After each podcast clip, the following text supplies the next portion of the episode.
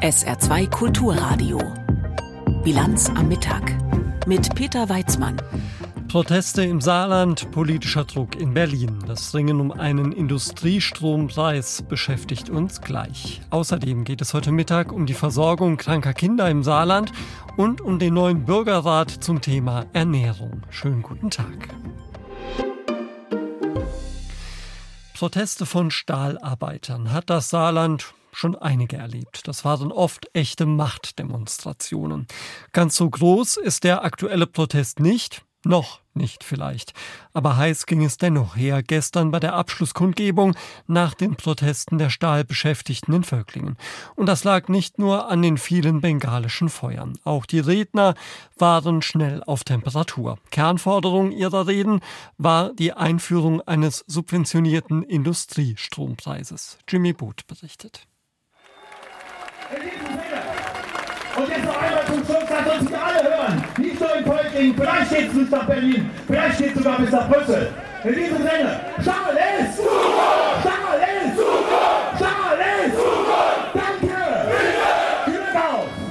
Laut und auch hell ging es zu auf der Abschlusskundgebung der saarländischen Stahlbeschäftigten gestern Abend in Völklingen.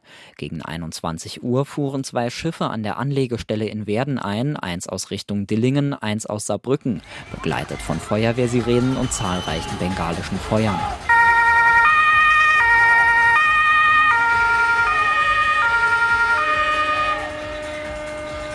Rund 800 Demonstrierende waren erschienen. Neben Beschäftigten von Saarstahl und Dillinger unter anderem auch Mitarbeitende vom Stahlwerk Buß, den Saluja Fortwerken und frühere Bergleute. Auf der Bühne sprachen Gewerkschafter, der Vorstand der Stahlholding Saar und Wirtschaftsminister Barke. Sie bekräftigten ihre Forderung nach einem vorübergehend subventionierten Industriestrompreis. Den meisten Applaus bekam aber der letzte Redner, Saarstahl-Betriebsratschef Stefan A. Ich möchte auch ein paar Namen nennen, die mir im Moment das Leben schwer machen. Das ist ein Olaf Scholz, das ist ein Robert Habeck und das ist ein Lindner. Liebe Kolleginnen und Kollegen, die sind es im Moment, die das Thema äh, Brückenstrompreis verhindern. Ich habe gestern und vorgestern und die ganze Woche eigentlich vorher schon während der Mahnwache immer irgendwelche wahnsinnige Kommentare gehört von Spezialisten, angeblichen Spezialisten, die uns gesagt haben, der Markt wird das regeln. Alles kein Problem. Ja, der Markt hat hier das da drüben. Das hat er geregelt. Unser Weltkulturerbe. Und ich möchte ja nicht noch ein Weltkulturerbe haben, liebe Kollegen und Kollegen.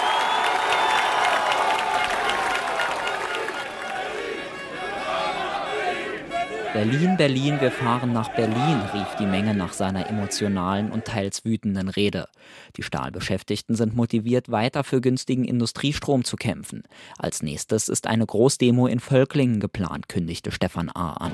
Ja, wir werden am 19.10. eine Kundgebung starten. Die wird äh, riesig sein. Wir werden versuchen, die gesamte Bevölkerung hier von Völklingen, Umgebung, alle Firmen, die mit uns gemeinsam arbeiten, die auch teilweise von uns leben, versuchen wir zu mobilisieren. Das haben wir schon mal gemacht. Das werden wir jetzt nochmal tun tun und werden eine Schippe drauflegen. Der Druck auf die Bundesregierung steigt. Vor allem Kanzler Scholz und Finanzminister Lindner sind bisher gegen subventionierten Strom.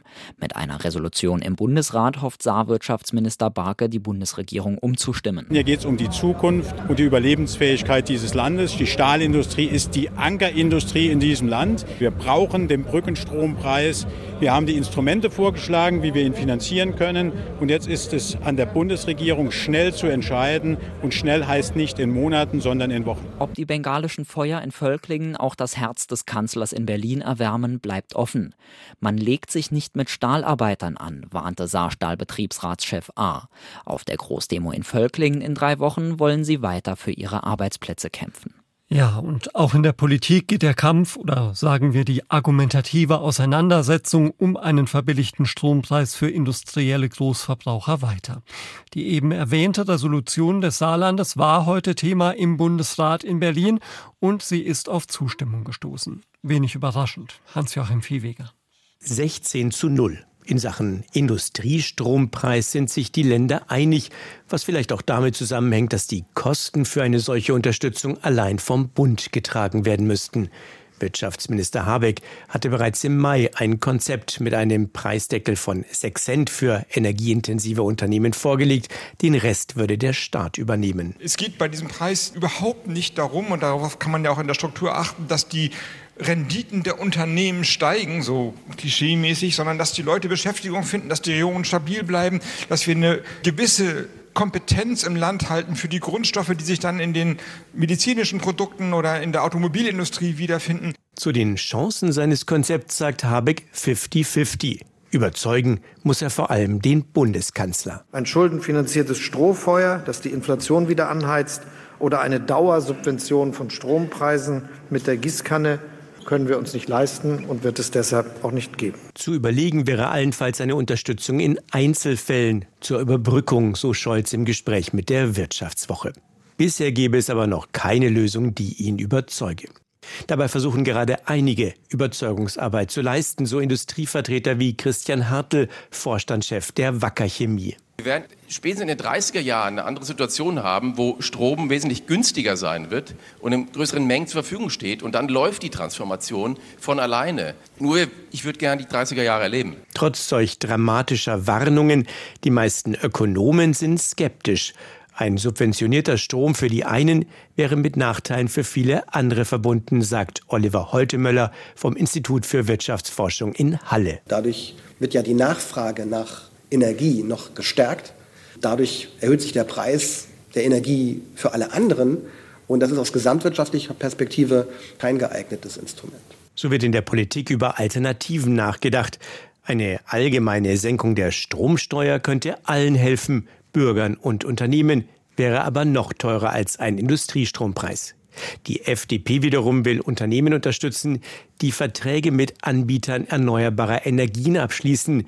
Der stellvertretende Fraktionsvorsitzende Lukas Köhler. Das funktioniert, indem Unternehmen selber mit denen, die es können, mit den großen Energieversorgern einen Energiepark bauen können. Und der Strom, der dabei entsteht, der soll so behandelt werden, als ob der Solaranlage oder die Windkraftanlage direkt auf dem Betriebsgelände stände. Damit fallen fast alle Steuern und Umlagen weg. Damit komme man zu international konkurrenzfähigen Preisen und schaffe zugleich ein höheres Energieangebot. Der saarländischen Ministerpräsidentin Anke Rehlinger, die den Entschließungsantrag zum Industriestrompreis in den Bundesrat eingebracht hat, reicht das aber nicht. Für den erneuerbaren Strom müssen wir uns jetzt einsetzen mit einem massiven Ausbau. Aber für die Brücke, dass er eben bis dahin bezahlbar bleibt, dafür brauchen wir jetzt auch ein starkes Signal. Das haben die 16 Regierungschefinnen und Chefs gegeben, sowohl nach Brüssel als auch nach Berlin. Und wir brauchen darauf jetzt wirklich eine schnelle Antwort. Ministerpräsidentin Anke Rehlinger im Beitrag von Hans-Joachim Viehweger. Während der Bundesrat mit seiner mal wieder umfassenden Tagesordnung heute quasi Business as usual hat, gibt es im Bundestag eine Premiere. Dort kommen heute Bürgerinnen und Bürger zusammen, um Vorschläge zu politischen Fragen zu erarbeiten im Auftrag des Parlaments. Im Bürgerrat Ernährung im Wandel beraten 160 per Los ausgewählte Menschen über Fragen wie wie kann sich Deutschland gesünder und nachhaltiger ernähren, welche Lebensmittelkennzeichnung brauchen wir und wie sollten unsere Tiere gehalten werden. In Bürgerräten könne jeder und jede persönliche Sichtweisen und Erfahrungen einbringen. Das bereichere die Demokratie, sagt Parlamentspräsidentin Baas. Diese neue Form der Bürgerbeteiligung kommentiert für uns Christoph Keppeler. Ein Bürgerrat aus 160 Bürgerinnen und Bürgern. Diese kleine Minderheit soll bestimmen, was wir anderen 84 Millionen wollen? Wie der Staat künftig mit dem Thema Ernährung umgehen soll? Dafür haben wir doch unsere Abgeordneten im Bundestag. Die sollen diskutieren und dann entscheiden. Die habe ich schließlich auch mitgewählt. Das stimmt.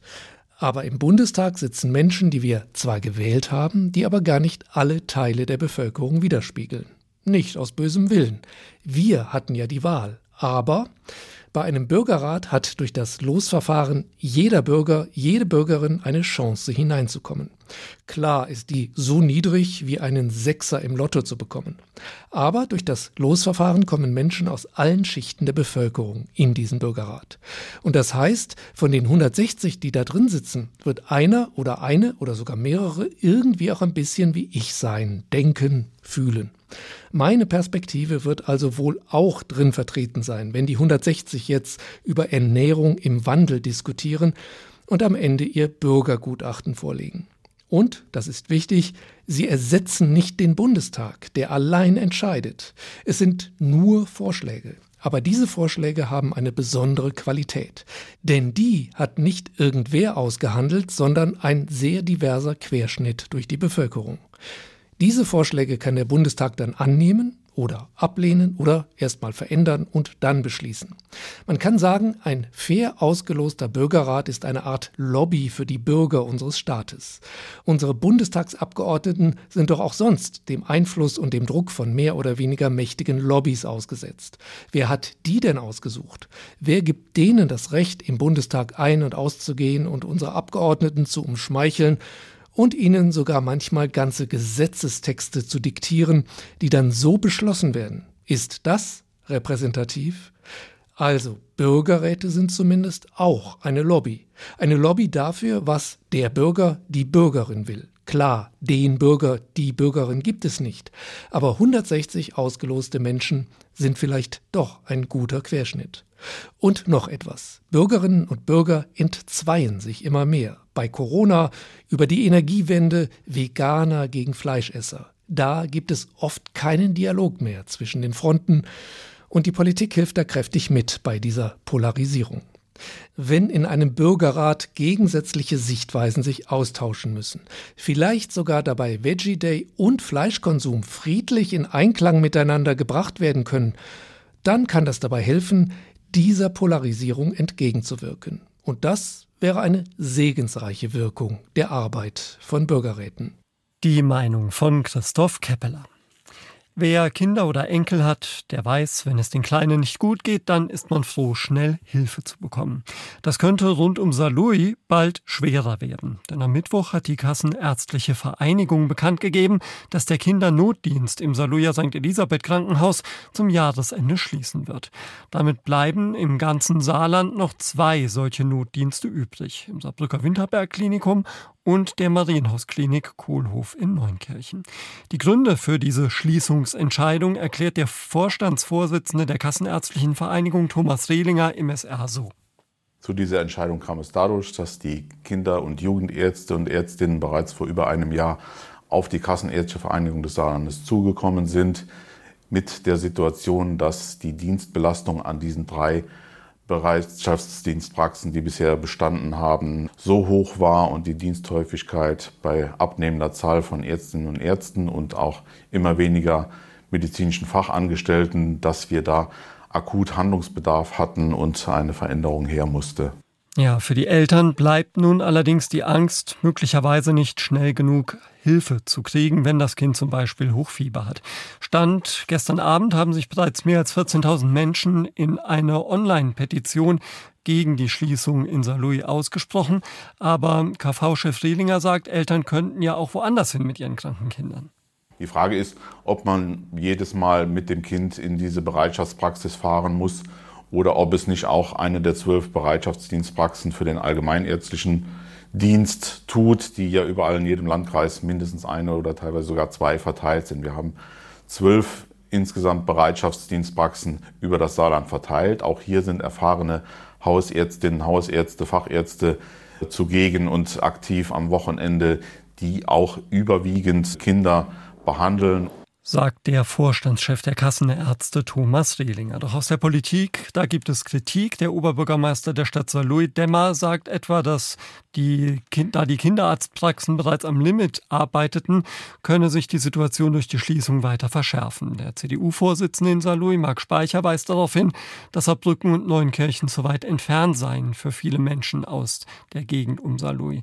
Ja, und das Gesundheitsministerium des Saarlandes, das teilt auf SR-Anfrage mit, dass diese Entwicklung bedauert wird. Verständnis für die hohe Belastung der niedergelassenen Ärzte sei aber vorhanden. Die Auswirkungen würden von nun an genau beobachtet. Sie hören die Bilanz am Mittag auf SA2 Kulturradio. Jetzt mit den Meldungen und Tanja Philipp Murer. Im Westen Pakistans sind bei einer Explosion mindestens 21 Menschen ums Leben gekommen. Die Opferzahl könnte noch steigen. Laut Behörden wurden bei dem mutmaßlichen Selbstmordanschlag mehr als 80 Menschen verletzt. 20 von ihnen seien in Lebensgefahr. Gläubige hatten sich vor einer Moschee versammelt, als es zur Detonation kam. In Pakistan finden heute viele Veranstaltungen und Gebete statt, um den Geburtstag des Propheten Mohammed zu feiern. Hilfsorganisationen schlagen angesichts der grundsätzlichen Einigung auf ein schärferes EU-Asylrecht Alarm. Die Initiative Brot für die Welt kritisierte, die vorgesehene Krisenverordnung heble die ohnehin eingeschränkten Rechte von Asylsuchenden weiter aus. Es drohe ein permanenter Ausnahmezustand an den EU-Außengrenzen. Nach Angaben der Vereinten Nationen sind in diesem Jahr etwa 186.000 Menschen über das Mittelmeer nach Europa gekommen. Dort deutlich mehr als im Vorjahreszeitraum. Die EU-Mitgliedstaaten hatten sich gestern unter anderem darauf verständigt, dass Menschen länger in Lagern festgehalten werden können, wenn es einen besonders starken Anstieg der Flüchtlingszahlen gibt. Die öffentliche Auslegung des Bebauungsplans für eine Batteriefabrik in Überherrn rückt näher.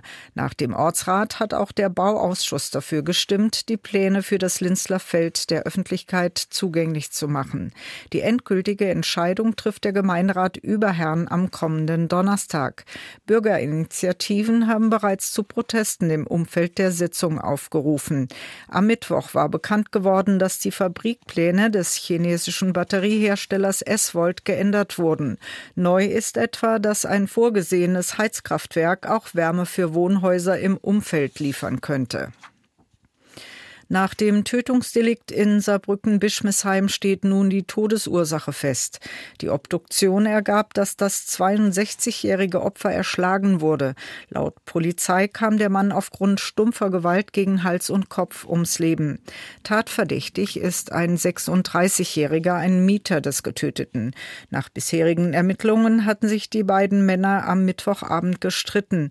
Die genauen Hintergründe der Tat sind aber noch unklar. Der mutmaßliche mutmaßliche Täter sitzt in Untersuchungshaft. Weniger Arbeitslose im Saarland. Im September waren 35.900 Menschen bei uns ohne Job registriert. Das sind 800 weniger als noch im August. Die Arbeitslosenquote liegt damit jetzt bei 6,8 Prozent. Auch bundesweit ist die Zahl der Arbeitslosen leicht um 69.000 gesunken. Das klingt ja erstmal nicht schlecht, aber wie passt das zusammen mit der ja nun nicht besonders tollen Wirtschaftslage? Wolfram Welzer hat bei der Bundesagentur für Arbeit in Nürnberg genau zugehört, als Daniel Terzenbach vom BA-Vorstand seine Sicht auf die Zahlen erläutert hat. Im September sind in allen Bundesländern die Schul- und Betriebsferien vorbei und es gibt die Herbstbelebung am Arbeitsmarkt. Arbeitslosigkeit und Unterbeschäftigung nehmen dann üblicherweise kräftig ab. In diesem Jahr fallen die Rückgänge aber vergleichsweise gering aus, denn die Herbstbelebung wird durch die anhaltend schwache Konjunktur gedämpft. 2.627.000 Arbeitslose bundesweit. Das sind 141.000 mehr als im September des Vorjahres. Auch daran zeigt sich, dass der Arbeitsmarkt gelitten hat. Dies liegt vor allem daran, dass es für Menschen, die arbeitslos geworden sind, deutlich schwieriger geworden ist, einen Job zu finden. Dies führt auch dazu, dass die Langzeitarbeitslosigkeit zunimmt. Im September waren 927.000 Menschen langzeitarbeitslos. Das sind rund 220.000 mehr als vor der Pandemie. Immerhin, die Kurzarbeit spielt bisher keine große Rolle und die Beschäftigung insgesamt wächst noch immer. Das Wachstum ist allerdings nicht mehr flächendeckend. In konjunkturnahen Branchen wie beispielsweise der Arbeitnehmerüberlassung, der Zeitarbeit, dem Handel, Teilen des verarbeitenden Gewerbes und seit diesem Monat auch im Baugewerbe ist die Beschäftigung niedriger als vor einem Jahr. Und auch in einigen ostdeutschen Ländern stagniert die Beschäftigung. Bemerkenswert zu Terzenbach ist außerdem, wie die Zunahme der sozialversicherungspflichtigen Beschäftigung mittlerweile zustande kommt. Ohne ausländische Beschäftigte hätten wir in Deutschland gar kein Beschäftigungswachstum mehr. Das Vorjahresplus geht bereits seit Anfang dieses Jahres ausschließlich auf ausländische Arbeits- und Fachkräfte zurück. Demografiebedingt sinkt die Beschäftigung Deutscher deutlich. Deutlich zugenommen hat die sogenannte Unterbeschäftigung. Das ist die Zahl der Menschen, die zum Stichtag Mitte September dem Arbeitsmarkt nicht zur Verfügung standen, also zum Beispiel krank waren, an Integrationskursen oder Weiterbildungen teilgenommen haben. Sie liegt um über 800.000 höher als die Zahl der Arbeitslosen, nämlich bei 3.440.000. Neben der Betreuung von Arbeitslosen befasst sich die BA-Spitze derzeit viel mit sie betreffenden Gesetzesänderungen. Unklar ist auch nach der Verabschiedung im Bundeskabinett die genaue Ausgestaltung der Kindergrundsicherung. Sie soll von der Familienkasse der BA umgesetzt werden, wozu sich BA-Vorstand Terzenbach angesichts der offenen Fragen nur vage äußert. Wir stellen uns dieser Idee positiv gegenüber, haben aber auch auf Umsetzungsrisiken und Umsetzungschancen hingewiesen. Das ist in die aktuelle Gesetzgebung in dem jetzigen Kabinettsbeschluss auch schon einiges drin eingeflossen. Das begrüßen wir. Und jetzt geht das ins Parlament. Jetzt wird im Parlament darüber gerungen werden, wie eine Kindergrundsicherung zukünftig in Deutschland aussehen wird. Und da werden wir ganz normal im Verfahren, auch wenn wir es als umsetzende Institution für notwendig halten, auch nochmal unsere Hinweise geben. Ob die Kindergrundsicherung wie gewünscht zum 01.01.2025 kommen kann, hängt aus Sicht der BA jetzt also von den Abgeordneten ab. Bergkarabach, die armenisch bewohnte Enklave mitten in Aserbaidschan, ist seit Jahrzehnten ein Krisenherd der Weltpolitik. Nach der militärischen Niederlage der pro-armenischen Kräfte gegen Aserbaidschan fürchtet das Auswärtige Amt in Berlin, dass nun fast alle der etwa 120.000 ethnischen Armenier aus der Region fliehen könnten. Und das scheint nicht unrealistisch, wie Frank Eichmann berichtet. Fast 89.000 Menschen sind aus Bergkarabach Richtung Armenien geflohen, so am Mittag die Sprecherin des armenischen Premierministers Pashinyan. Legt man die offiziellen Angaben von kürzlich noch 120.000 Armeniern in Bergkarabach zugrunde, dann droht tatsächlich einzutreten, wovor Pashinyan gestern warnte dass in Bergkarabach bereits in den nächsten Tagen keine Armenier mehr leben werden. Aus armenischer Sicht Ergebnis einer aserbaidschanischen Politik der ethnischen Säuberung, was Aserbaidschan deutlich zurückwies. Die politische Opposition in Armenien setzte ihre Proteste gegen die Regierung in den vergangenen Tagen aus. Für morgen Nachmittag ist in Erivan eine Großdemonstration angekündigt. Hauptforderung Rücktritt des Regierungschefs, weil der Bergkarabach nicht entschlossen genug verteidigte. In der vergangenen Woche hatte aserbaidschanisches Militär die Streitkräfte Bergkarabachs zur Aufgabe gezwungen. Der Präsident der international nicht anerkannten Republik erklärte gestern die Selbstauflösung Bergkarabachs zum 1. Januar 2024. Nach der Explosion eines Treibstofflagers am Montag in der Hauptstadt Bergkarabachs mussten die Behörden heute die Zahl der Todesopfer deutlich nach oben korrigieren. Danach starben bei der Explosion in Stepanakert mindestens 170 Menschen. Wenn ich Ihnen jetzt sage, dass es jetzt bei uns nach Schweden geht, dann möchte ich fast wetten, dass bei nicht wenigen im Kopf etwas auftaucht wie rote Holzhäuser verwogenen Wäldern oder die Scheren oder von mir aus auch Ikea. Das Image Schwedens, es weckt irgendwie Vertrauen und strahlt Ruhe aus. Die Realität sieht teilweise anders aus. So sind seit Anfang des Monats in der kleinen Studentenstadt Uppsala und im nahegelegenen Stockholm elf Menschen in einem blutigen Bandenkrieg getötet worden, darunter auch mehrere Unbeteiligte. Jetzt soll das Militär die Polizei bei der Bekämpfung der Bandengewalt unterstützen. Sophie Donges. Am Abend sprach der schwedische Ministerpräsident Ulf Kristersson zur besten Sendezeit im Fernsehen. Seit Wochen dominiert die Bandengewalt die schwedischen Nachrichten. In der Nacht zuvor wurden wieder drei Menschen getötet. Sverige har aldrig förr sett något liknande. Inget annat land i Europa ser något liknande. Schweden hat noch nie etwas Vergleichbares gesehen. Kein anderes Land in Europa kennt etwas Vergleichbares, so Kristersson. Der September ist einer der tödlichsten Monate der vergangenen Jahre in Bezug auf Bandenkriminalität. Elf Menschen wurden erschossen, eine unbeteiligte Frau starb nach einer Explosion vor ihrem Wohnhaus. Hinter dieser Welle der Gewalt steht ein kriminelles Netzwerk namens Foxtrot. Ein interner Konflikt, angeblich geht es um Geld und Drogenhandel, ist eskaliert.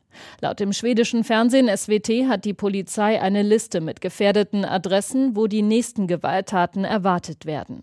150 Orte allein im Stockholmer Raum stehen angeblich auf dieser Liste. Katrine Kimerius Wikström ist Polizeichefin der Region. Wir können nicht gleichzeitig überall sein. Wenn man sich vor Augen führt, wie viele Individuen sich in kriminellen Strukturen bewegen und wie viele Angehörige noch dazukommen, das sind einfach zu viele Orte, die gefährdet sind. Was wir machen, ist dort vor Ort zu sein, wo die am meisten gefährdeten Personen leben. Die Polizei soll nun unterstützt werden, und zwar vom schwedischen Militär. Das kündigte der Ministerpräsident gestern bei seiner TV-Ansprache an. Alt Alles liegt auf dem Tisch. Es gibt bereits entsprechende Gesetze, aber auch solche, die rasch verändert werden müssen. Ich habe den Polizeichef und den Oberbefehlshaber zum Gespräch eingeladen, um zu sehen, wie die Streitkräfte der Polizei bei ihrer Arbeit gegen die kriminellen Banden helfen können. Doch wie genau diese Unterstützung aussehen kann, ist noch unklar. Rein juristisch betrachtet haben Militär und Polizei ganz unterschiedliche Aufgaben. Marika Eriksson, Juristin der Hochschule für Verteidigung, sagte im schwedischen Radio, dass beispielsweise Überwachungen durch das Militär in Frage kämen. Außerdem gäbe es heute schon ein Gesetz, das vorsehe, dass das Militär bei terroristischer Bedrohung sogar Gewalt anwenden darf. Wenn man dieses Gesetz ausweiten will, braucht es einen Anlass. Wenn man das jetzt als Anlass nimmt, muss man trotzdem darauf achten, wie man Militär- und Polizeiarbeit weiterhin strikt trennt. Försvarsmaktens Verksamhet und polisiär Verksamhet. Währenddessen wird in Früengen im Süden Stockholms getrauert. Am Mittwoch wurde hier ein 18-Jähriger erschossen, am frühen Abend am Rand einer Sportanlage, wo viele Kinder trainierten. Blumen liegen auf dem Boden, mit Kerzen ist ein Herz gebildet. Anwohner sind fassungslos. Es ist furchtbar, es ist schlimm. Die Kinder sind die Opfer der Gewalt. Die Leute wollen hier wegziehen. Ab morgen soll hier wieder trainiert werden und die Polizei will viel Präsenz zeigen. Das Wetter. Heute Nachmittag sind die Wolken zahlreicher und dichter im Saarland. Vereinzelt kann es einen kurzen Schauer oder ein paar Tropfen geben. Überwiegend bleibt es aber trocken. Dazu 21 bis 25 Grad. Die Nacht ebenfalls meist trocken, Tiefstwerte 13 bis 9 Grad. Morgen am Samstag zunächst wolkig, am Nachmittag verbreitet sonnig 18 bis 22 Grad. Auch am Sonntag viel Sonne bis 25 Grad. Und das war sie, die Bilanz mit Peter Weizmann. Tschüss.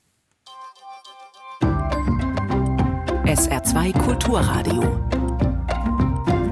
Auslandspresseschau.